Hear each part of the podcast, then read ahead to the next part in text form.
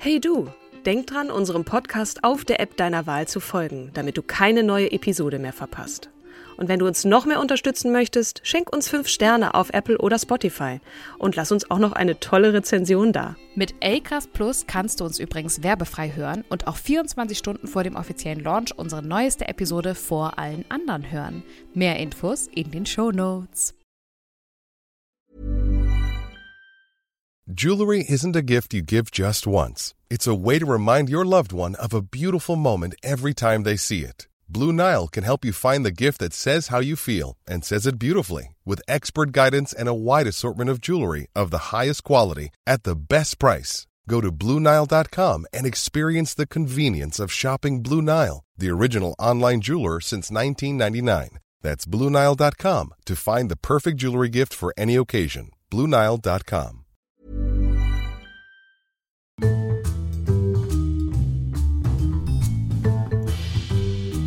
Hallo und herzlich willkommen zu unseren großartigen, wahnsinnig schon seit Jahren bestehenden Podcast Starke Frauen. An meiner Seite die wunderbare, großherzige, großartige, liebevolle Katrin Jakob. Und an meiner Seite, mir gegenüber, die wundervolle, die gut gelaunte, es ist Freitagabend, ja. die äh, fröhlich lächelnde äh, Kim Seidler. Hallo, liebe Kim. Hallo, liebe Katrin.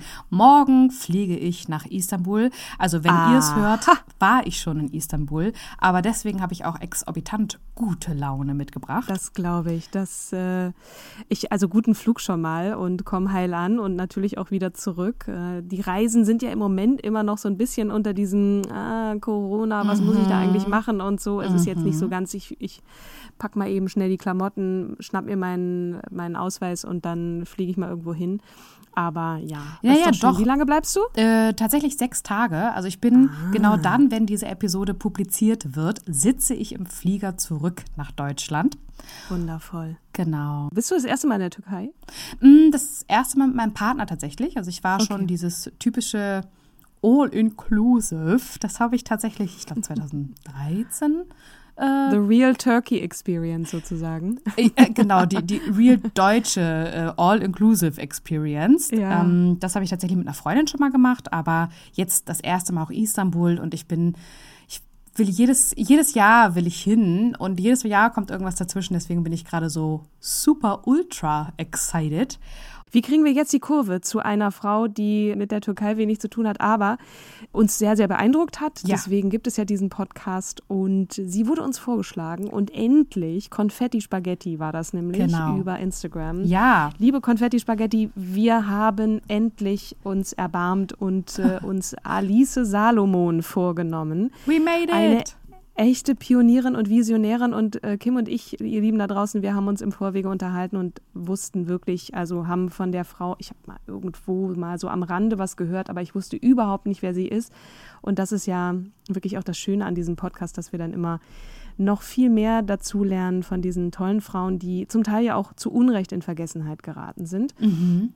Wer war Alice Salomon, beziehungsweise was hat sie gemacht? Ich versuche es mal es auf einen Nenner zu bringen, ist nicht wirklich einfach, denn sie hat so viele Bezeichnungen und hat Dinge gemacht. Sie war Sozialreformerin, sie war Hochschulgründerin und Leiterin, Frauenrechtlerin. Sie gilt bis heute als eine der wichtigsten Protagonistinnen der Frauenbewegung des frühen 20. Jahrhunderts in Deutschland. Mhm. Sie war eine wahnsinnig engagierte Frau, die sich mit, dem, mit den sozialen Ungleichheiten in der Gesellschaft beschäftigt hat und sich auch insbesondere für die gleiche Bezahlung von Frauen äh, eingesetzt hat. Mhm. Sie hat sich den Konventionen widersetzt äh, und sie hatte ein ganz großes Herz, hat sich äh, für Arme und Schwache eingesetzt und war die Wegbegleiterin oder Wegbereiterin Bereiterin. Der, mhm. Bereiterin der sozialen Arbeit als Wissenschaft. Mhm. Äh, in diesem Zusammenhang wurde von ihr der Begriff soziale Diagnostik eingeführt und wir haben uns auch darüber im Vorwege nochmal unterhalten. Vielleicht nochmal kurz für euch da draußen, was ist eigentlich soziale Arbeit und was ist soziale Diagnostik? Soziale Arbeit ist die Bezeichnung der ja, kann man sagen, angewandten Wissenschaft und Berufspraxis, die es allerdings erst seit den 1990er Jahren als Ober- und Sammelbegriff der traditionellen Fachrichtungen Sozialpädagogik und Sozialarbeit gibt. Ähm, als eine der ersten verwendete Nando Belardi diesen Begriff in einem Lehrbuch aus dem Jahr 1980. Also ihr seht, ähm, das mhm. hat noch eine Weile gedauert, bis sich dieser Begriff dann äh, etabliert, etabliert hat. hat. Dann wollten wir noch kurz sagen, was, was es in Abgrenzung die soziale Diagnostik ist. Mhm. Die befasst sich mit der Erkenntnis und Beurteilung, also der Diagnose des gesamten Lebensbereiches eines Menschen. Da gibt es so eine Art dreistufiges Diagnostikverfahren. Man beschäftigt sich quasi mit dem Menschen in was für einer Situation, also eine Anamnese, wo lebt diese Person und wo kann man vielleicht auch an an dem Leben Dinge verbessern. Dazu gehört natürlich die soziale Stellung auch. Wie kommt die Person in Arbeit und so weiter. Ne? Also in diesem genau. Diagnostikprozess kann man eben problemreduzierend einwirken. Und diese, dieses Verfahren galt einfach der Strukturierung oder ein bestimmtes Verfahren, um Menschen in ihrem, in ihrem sozialen Leben einzuordnen, nichts anderes. Ne? Mhm. Ne? Genau, also ja. ursprünglich kam der Begriff äh, nochmal von Mary Richmond aus dem Amerikanischen, ja, genau. der dann übersetzt wurde von Alice. Ihr, wenn ihr den jetzt gerade googelt, dann seid ihr mit Sicherheit auch auf äh, Hinweise gestoßen, äh, dass die soziale Diagnostik von den Nationalsozialisten, also den Nazis, missbraucht wurde. Was bedeutet das? Ja. Also die haben damit die soziale Kontrolle ausgeübt, also dieses Protest, die Denunziation und die Verfolgung und äh, die Unterdrückung im, ja, im Wechselspiel von Bevölkerung und Gestapo letzten Endes. Also das, mhm. das ist die Form von Missbrauch der sozialen Diagnostik. In dem Leben von Alice Salomon wird das, also wird sie ironischerweise mit den Nazis in Kontakt kommen. Warum erzähle ich gleich noch. Ähm, vielleicht noch ein kleines Zitat zu den vielen Dingen, die sie gemacht hat. War ich vorwiegend eine Erzieherin oder Lehrerin oder eine Bürgerin mit Gemeinsinn und feministischen und pazifistischen Tendenzen? Tat tatsächlich habe ich all diese Tätigkeiten vereinigt, obwohl ich für keine davon ausgebildet war. Mhm. Wir sprechen vom 19. Jahrhundert, in dem Alice Salomon geboren wurde, nämlich am 19. April 1872 kam sie in Berlin zur Welt. Sie hatte gerade 150 150. Jubiläum in Anführungsstrichen, was ja, auch wurde auch von äh, Google gefeiert. Ne? Wenn ihr Google eingibt, also diese Startseite, dann äh, wird dieses Google ja häufig umrankt oder in Doodle. verschiedenen Farben. Hm? Genau, das Google Doodle. Genau, das Google Doodle. Mhm. Dankeschön. Mhm. Wenn ihr Alice Salomon eingebt, dann werdet ihr das Bild von, vom 19.04.2018, als sie sozusagen Geburtstag rein theoretisch gefeiert hätte. Das war allerdings schon 2000. 18.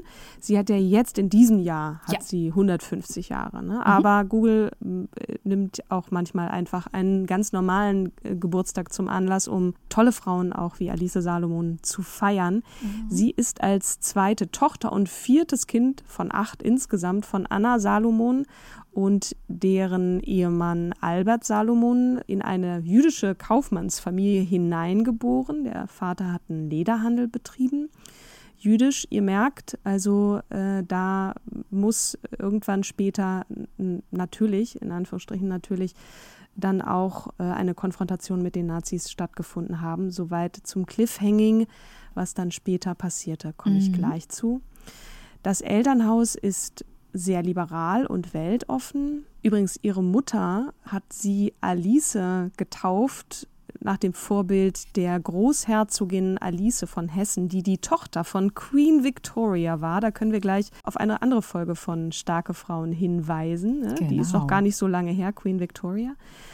Und diese Alice, die ist leider nicht sehr alt geworden, aber hat sich in ihrem Leben, hat mehrere Hilfsvereine gegründet zur Unterstützung von Kranken, Armen und auch geistig Behinderten und hat sich auch insbesondere den Frauenfragen gewidmet und Aufgaben der Mädchenbildung.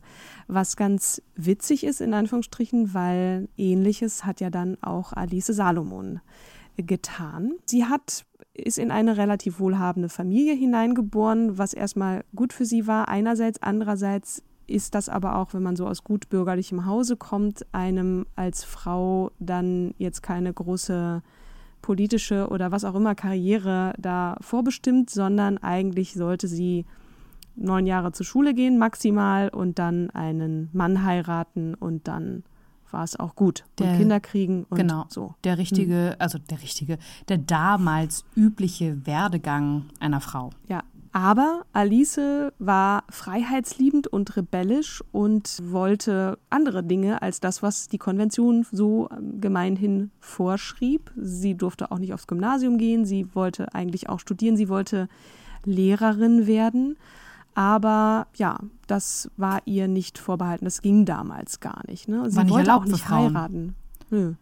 Und was hat sie dann gemacht? Nach der höheren Töchterschule hat sie aus lauter Verlegenheit eine Kunstschule für Nadelarbeit besucht, einfach um irgendwas zu machen. Und da sagte sie oder schrieb sie in ihrer Autobiografie, fünf Jahre lang verbrachte ich viele Stunden täglich über meinem Stickrahmen, überzeugt davon, dass jede Betätigung besser sei als gar keine. Mann, das ist wirklich äh, übel.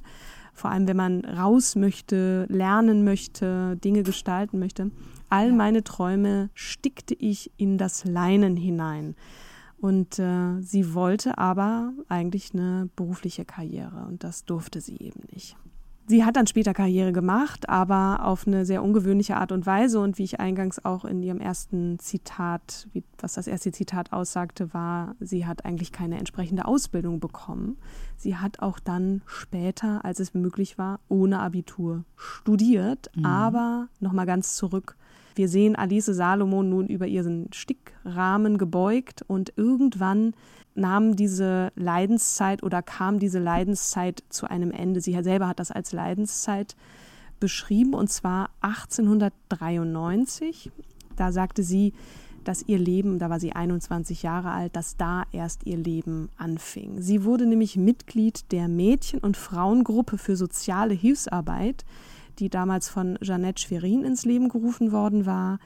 Und Alice hat sich dann relativ schnell zu deren rechten Hand auch entwickelt und hat diesen Verein auch bis zu deren Tod im Jahr 1899 hatte sie dann die äh, Verantwortung für die Gruppen. Und in diesen Gruppen und Arbeiterinnenclubs äh, ging es um vor allem Hilfen für Fabrikarbeiterinnen, die eben nach elf Stunden Schichten, also wir sind im Zeit der Industrialisierung, die nach elf Stunden Schichten in überlegten Berliner Wohnungen kaum Erholung finden, ne? mhm. äh, die an Krankheiten und an Mangelernährung leiden und deren Kinder auch viel zu früh und oftmals eben in Säuglingsalter sterben. Und da sieht eben Alice Salomon einen äh, totalen Nachholbedarf, diese Frauen zu unterstützen und äh, engagiert sich da total für die und, und hilft eben auch in Mädchenhorts aus und so weiter. Und Sabine Toppe ist wissenschaftliche Leiterin des Alice Salomon Archivs in Berlin, die sagte, Dort ist Alice den Elend als Folge der Industrialisierung in Berlin begegnet und zum Beispiel auch den besonderen Anforderungen von Arbeiterinnen und Arbeiterfamilien. Und denen widmet sich nun Alice Salomon fortan und findet da auch so richtig Erfüllung drin, kann man nicht anders sagen. Mhm. Sie tritt im Jahr 1900 dem Bund Deutscher Frauenvereine bei und da ist sie wirklich noch sehr, sehr jung, außergewöhnlich jung. Da ist sie 22. Und äh, von diesem Bund wird sie auch später die stellvertretende Vorsitzende und blieb das auch bis 1920, also über 20 Jahre. Und äh, in Zusammenhang eben mit dem Frauenbund setzt sie sich unter anderem für die materielle und psychische Unterstützung von diesen verarmten und auch zum Teil eheverlassenen, in Anführungsstrichen, alleinerziehenden sowie überforderten Müttern ein um so der Verwahrlosung der Kinder vorzubeugen und eben die Verwahrlosung zu verhindern. Ähm, und sie merkt aber auch, dass es nicht allein jetzt auf dieses, diese ehrenamtliche Wohltätigkeit äh, geht, sondern sie, sie weiß, diese Frauen brauchen Bildung. Bildung ist der Schlüssel zu einem besseren Leben für Frauen. Das heißt, alle Frauen, egal welchen Standes, sollten in der Lage sein, eine Bildung zu erfahren. Und genau dafür hat sie sich dann fortan eingesetzt. Aber zuerst einmal hat sie, und das hatte ich eben ja schon ganz kurz angedeutet, ein eigenes Studium aufgenommen. Ja. Als sich die Universitäten nämlich für Frauen öffneten, durfte sie studieren, obwohl sie kein Abitur hatte. Weil sie aber zwei, zwei äh, spektakuläre, ich nenne ich das jetzt so, äh, Publikationen gemacht hat, ne? Spektakuläre? Spektakuläre. Ach, spektakulärer. Ich war, jetzt habe ich ein Wort neu gelernt. ähm, so. Was für Publikationen das waren, weiß ich leider auch nicht. Aber ja, du hast recht. Die haben dazu geführt. Und sie hat auch Klinken geputzt. Also man musste sich, man musste vorstellig werden bei den Professoren. Damals waren das ja alles nur Männer. Und sagen, darf ich bitte? Und die haben dann gesagt, ach ja, Mensch, du hast ja was veröffentlicht, dann darfst du. Und dann hat sie von 1902 bis 1906 Nationalökonomie, Geschichte und Philosophie an der Friedrich-Wilhelm-Universität in Berlin studiert und hat im Jahr sogar, also 1906, also dem Jahr ihres Abschlusses, dann sogar den Doktor der Philosophie erhalten. Also sie hat, sie wurde promoviert. Mit dem Thema die Ursachen genau. der ungleichen Entlohnung von Männer- und Frauenarbeit. Ist das nicht traurig, dass es immer noch hochaktuell ist, Kim? Wir reden von Gender Pay Gap und so weiter. Ja. Equal Pay Day. Das ist aber einer wieder. der ersten und damals wichtigsten Beiträge zu dem, was heute, und das sagst du ganz richtig, gemeinhin als Gender Gap bezeichnet wird. Genau. Sie hat genau. da den Grundstein gelegt. Und ganz witzig, sie war eine der ersten Frauen, die in Deutschland promoviert haben. Ja. Vergisst man auch, wusste mhm. ich auch nicht. So, dass sie jetzt selber ein Studium absolviert hat, ist das eine. Sie hat aber dann beschlossen, ich will jetzt selber eine Schule gründen. Und sie gründet zwei Jahre nach ihrer Promotion am 15. Oktober 1908 die reichsweit erste interkonfessionelle soziale Frauenschule, so heißt, so hieß sie damals. Seit 1932 hieß sie dann Alice Salomon Schule, Alice Salomon Schule. Mhm. Und bis 1990 war das die staatliche Fachhochschule für Sozialarbeit und Sozialpädagogik und seitdem heißt sie und auch nach wie vor die Alice Salomon Hochschule Berlin. Ach. ASH. Mhm. Genau die auch übrigens ihren 150. Geburtstag gefeiert hat. Und da durfte auch unsere Bürgermeisterin Franziska Giffey auch ein paar Worte sagen. Also durchaus hochrangiger Besuch, der da kam. Mhm. Sie ist richtig umtriebig. Also sie, sie ackert und macht und tut und äh, schreibt irrsinnig viele Artikel. Ähm, ihr Curriculum ist wirklich viel beachtet. Ihr liegt es sehr, eine moderne Bildung zu schaffen, um die Frauen in Lohn und Brot zu bringen und äh, ja, und hat diesen Beruf auch der sozialen Arbeit eben vor allem für Frauen besetzt. Und wir hatten auch im Vorwege darüber gesprochen, dass es ja nach wie vor so ist, dass vor allem Frauen diese Berufe ergreifen und das ist nach wie vor oder auch äh, gerade in Corona-Zeiten wieder sehr eklatant deutlich geworden, dass erstens Frauen die Care-Arbeit zu Hause übernehmen, als auch im Allgemeinen diese Berufe ergreifen und dass die nach wie vor unterirdisch bezahlt sind. Also mhm. das ist nach wie vor ein Skandal. Anyway, zurück. Also es ist ganz interessant. Ich habe gerade noch mal versucht äh, herauszufinden. Also es gibt, wenn du einen Bachelor in soziale Arbeit hast, äh, sollst du angeblich mit einem Durchschnitt einer Vergütung von 30.000 äh, bezahlt mhm. werden. Im Betrachtungszeitraum, weiß ich jetzt gerade nicht, äh, erhöhte sich das Gehalt bei Bachelor-Absolventen von 29.000 auf 31.000. Das entspricht einer Zunahme von ja, 7, 8 Prozent, aber es ist auch ne, äh, da unten ähm, eher.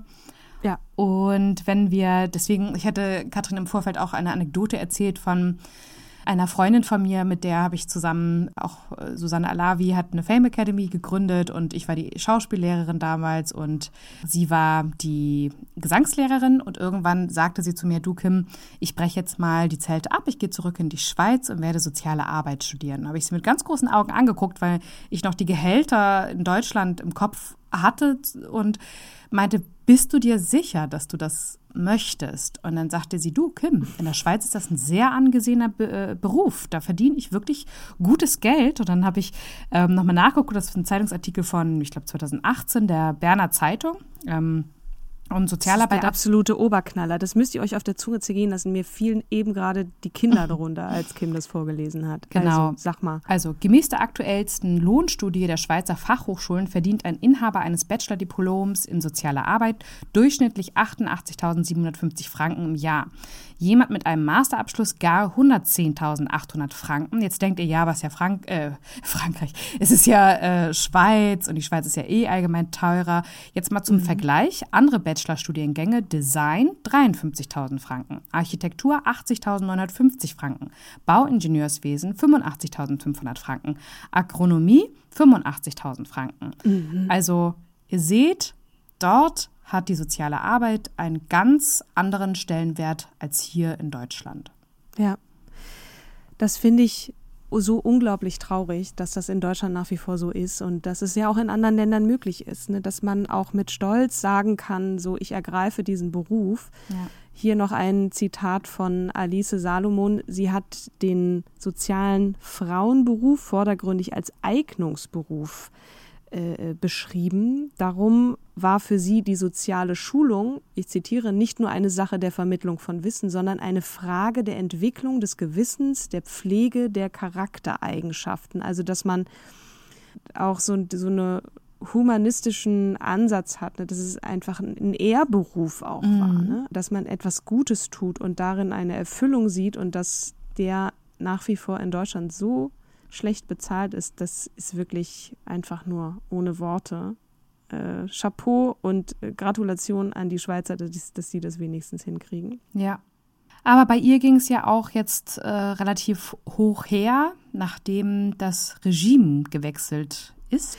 Naja, erstmal muss man sagen, diese Bildungsinstitution war, also der Erfolg war überwältigend. Mhm. Ne? Das äh, Curriculum, ich hatte es gerade gesagt, für zahlreiche ähnliche Neugründungen richtungsweisend. Die steigenden Schülerinnenzahlen machten bald einen eigenen Schulbau nötig, der unmittelbar vor Beginn des Ersten Weltkriegs fertiggestellt wurde. Also das ist 1914, also vor dem Ersten Weltkrieg. Derweil ist sie total umtriebig weiter in diesen ganzen Netzwerken im Bund Deutscher Frauenvereine und aber auch international. Im Internationalen Frauenrat knüpft sie Kontakte in, in ganz Europa, in den USA und Kanada, wird zu einer Wortführerin der bürgerlichen Frauenbewegung. Im Jahr 1909, noch mal ein bisschen zurück, wird sie Schriftführerin im Internationalen Frauenrat. Und ganz interessant, 1914 tritt sie übrigens vom Judentum zum christlichen Glauben evangelischer Konfession über. Warum, mhm. weiß ich nicht.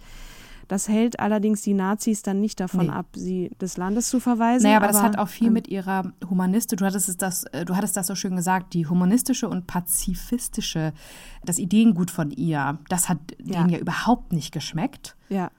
Und also nicht nur das, ist es sicherlich auch die jüdische Herkunft gewesen, ne? Äh, dass man auch einen Namen, ihr Name wurde ihr, da, wurde ihr dann, der nun jüdisch ist, wurde ihr dann auch zum Verhängnis und so. Das, das spielte alles mit rein. Also diese ja. Frau war, obwohl sie ja gar nicht so richtig politisch war, völlig ein rotes Tuch für die Nazis. Ne? Genau. Das kam ja erst später. Man Erstmal hat, hat sie ja wirklich noch einen Höhenflug. akademischen, also den äh, ihre akademischen Titel entzogen. Ja, da kommen wir noch zu. Erstmal ja. wollen wir sie noch ein bisschen feiern, okay. denn sie hat wirklich einen Mega-Aufstieg noch hingelegt. Also bevor die Nazis kamen, erreichte sie den Höhepunkt ihrer Karriere, wurde mit diversen Auszeichnungen überschüttet, obwohl sie ja im Grunde genommen von Haus aus nichts werden durfte, dann eine Megakarriere hingelegt. Und das, das eine ist sozusagen diese soziale Richtung, also soziale Diagnostik, soziale Diagnose, der soziale Arbeitsgrundstein, den sie da gelegt hat. Und das andere ist eben die Frauenbewegung. Und da hat sie sich total engagiert, ist rumgereist, hat Vorträge gehalten, hat sich eben auch für die gleiche Bezahlung von Frauen und Männern eingesetzt und war da total umtriebig. 1920 kam es jedoch, und da kündigt sich das schon so ein bisschen an, da hast du recht, äh, zum Rücktritt aus dem Vorstand Bund Deutscher Frauenvereine, nachdem sie aus Angst vor antisemitischer Propaganda bei der Wahl zum BDR-Vorsitz übergangen und an ihrer Stelle Marianne Weber zum, zur Vorsitzenden gewählt worden war. Und sie schrieb in ihrer Autobiografie, Gertrud Bäumer, die Präsidentin des Deutschen Frauenbundes, hatte mir in den ersten Kriegsjahren gesagt, dass ich ihre Nachfolgerin sein soll. Zu jener Zeit wäre ein ziemlich einmütiges Votum sicher gewesen. Wir verschoben jedoch die Wahl bis nach Kriegsende. Nun aber informieren mich meine Kolleginnen darüber, dass die Mitglieder zögerten, jemanden mit jüdischem Namen und jüdischen Vorfahren zu Vorsitzenden zu machen, da die Haltung der Bevölkerung in dieser Hinsicht nicht mehr zuverlässig sei. Da kündigt sich mhm. also das Aufkommen der Nazis auch schon an und das war bereits im Jahr 2000, äh, 19, 19. Oh mein Gott, 1920. Mhm, krass. So, äh, fünf Jahre nach dieser Erfahrung gründet sie in den Räumen äh, des Pestalozzi-Fröbelhauses die Deutsche Akademie für soziale und pädagogische Frauenarbeit. Also zu ihrer Schule, Bildungseinrichtung, gibt es dann auch noch eine Akademie, die, die also quasi als Weiterbildungsinstitution gegründet wurde. Und in der Akademie fanden in Abständen Vorträge von bedeutenden Wissenschaftlern zu kulturellen, sozialen, ethischen und religiösen Fragestellungen statt. Und mhm. jetzt kommen wirklich ein paar namhafte Namen. Wunderschön. Albert Katrin. Einstein, Albert Einstein, Karl Gustav Jung, Eduard Spranger, Ernst Cassirer, Philosoph, Eugen Fischer sowie Gertrud Bäumer, die wir ja auch schon kennen, und Helene Weber gehören, gehörten mit zum Kreis der Vortragenden. Ebenso Romano Guardini, der im November 1927 in der Aula des Pestalozzi-Fröbelhauses eine vielbeachtete Vortragsreihe über ethisch-religiöse Grundfragen der Existenz hielt. Also sie mischt da mit äh, in, und bringt die Wissenschaft, was das angeht, auch extrem voran. Mhm. So, im Herbst 1928 nahm die Frauenakademie ein eigenes umfangreiches Forschungsprojekt über Bestand und Erschütterung der Familie in der Gegenwart in Angriff. Also sie geht auch voll in die Forschung und hat da auch diverse Sachen publiziert und äh, hat dann on top of it all 1929 die International Association of Schools of Social Work ins Leben gerufen, der sie viele Jahre als Vorsitzende vorstand. Und 1932 kam eben dieser Höhepunkt ihrer Karriere, den ich angekündigt hatte oder erwähnt hatte. Zu ihrem 60. Geburtstag erhält sie vom preußischen Staatsministerium die silberne Staatsmedaille. Die Berliner Universität verleiht ihr zudem die Ehrendoktorwürde. Uiuiui. Und ein Jahr später nimmt das alles eine Wendung. Genau. Im Mai 33 wird sie in ihrer Funktion als Präsidentin der Frauenakademie von einer nationalsozialistischen Beamtin aufgefordert, die jüdische Direktorin Hilde Lyon zu entlassen und sie sagt, äh, nö, mache ich nicht und schreibt in ihrer Biografie dazu, der neue Erziehungsminister wird mit Briefen bombardiert, die sich darüber beklagen, die Frauenakademie sei eine Brutstätte des Kommunismus.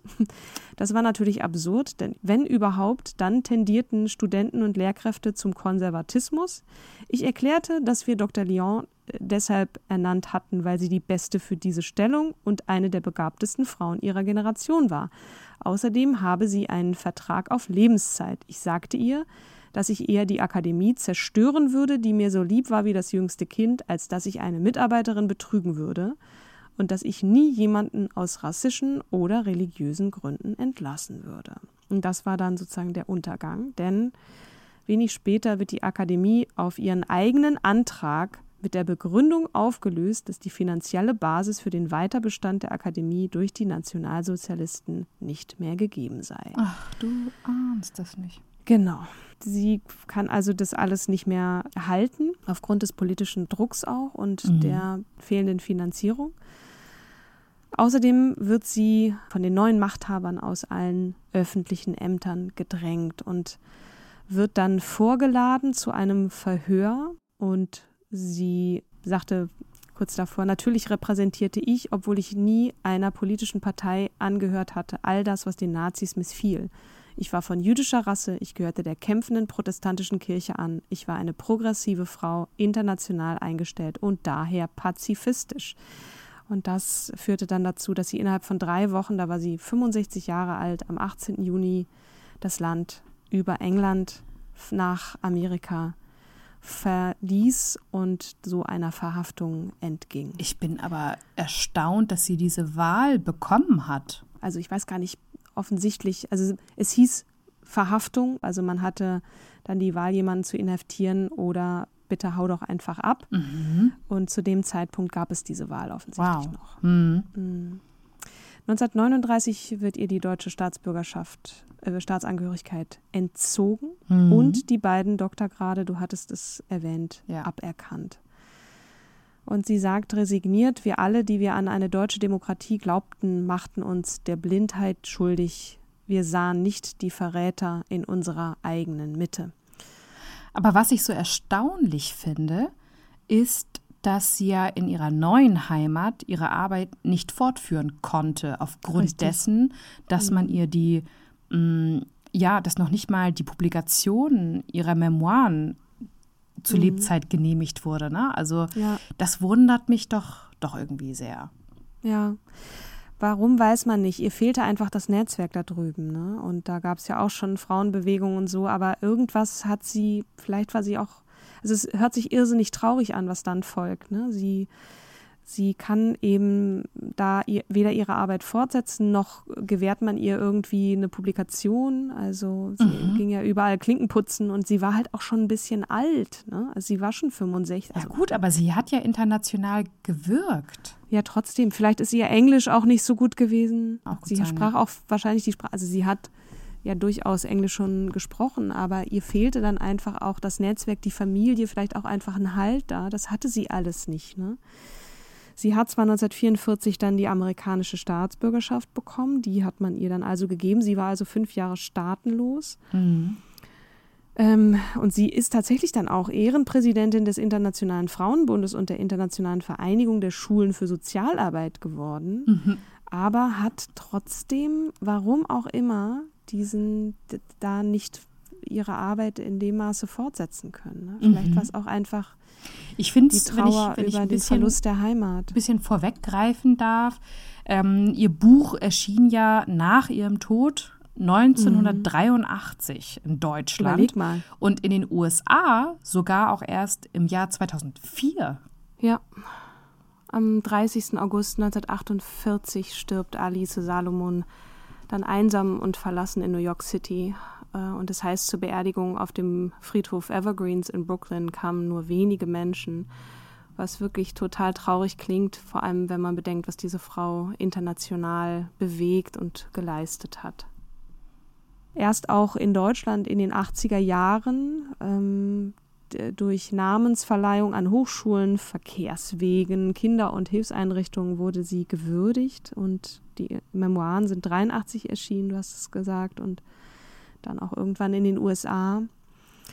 Aber so richtig ähm, nach einem Happy End oder dass man jetzt sagt, dass, äh, also natürlich ist der Name bekannt unter denen, die eben insbesondere Sozialpädagogik äh, studiert haben oder sich im weitesten Sinne der sozialen Arbeit äh, gewidmet haben, aber dass sie da jetzt wahnsinnig bekannt wäre, können wir ja nun nicht sagen. Ne? Ähm. Naja, ich glaube, es ist halt, äh, sie konnte wenig für ihr äh, wie sagt Tijen Onaran immer so schön, du musst Selbstmarketing betreiben.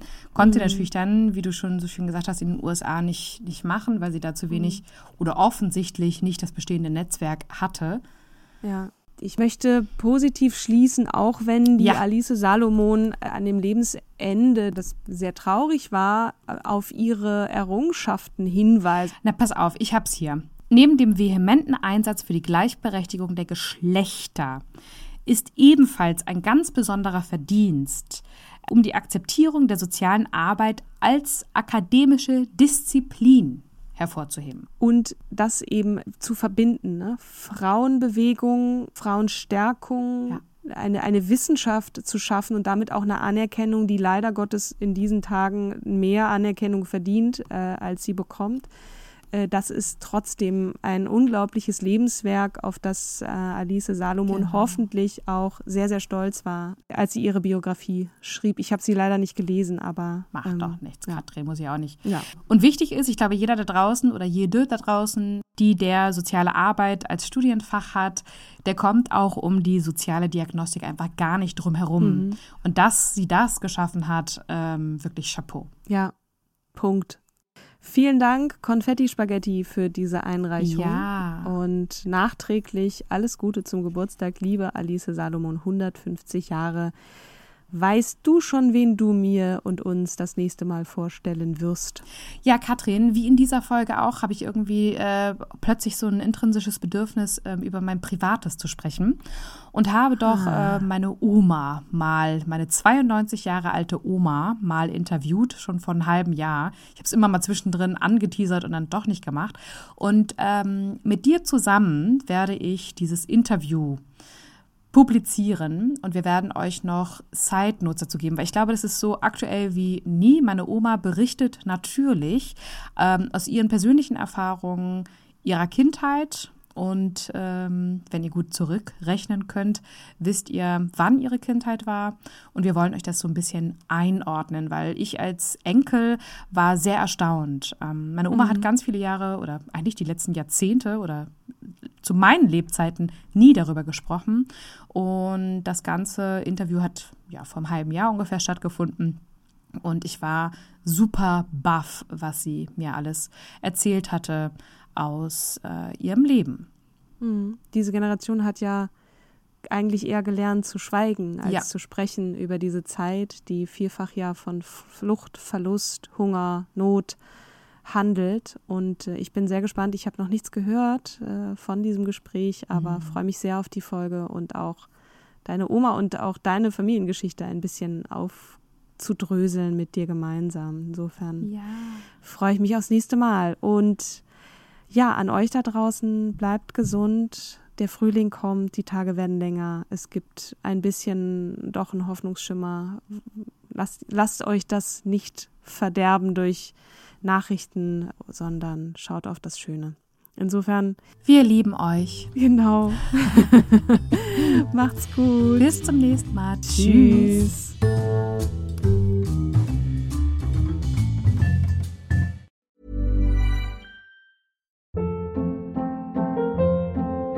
Hold up. What was that? Boring. No flavor. That was as bad as those leftovers you ate all week. Kiki Palmer here, and it's time to say hello to something fresh and guilt-free. Hello Fresh. Jazz up dinner with pecan-crusted chicken or garlic butter shrimp scampi. Now that's music to my mouth. Hello Fresh. Let's get this dinner party started. Discover all the delicious possibilities at hellofresh.com.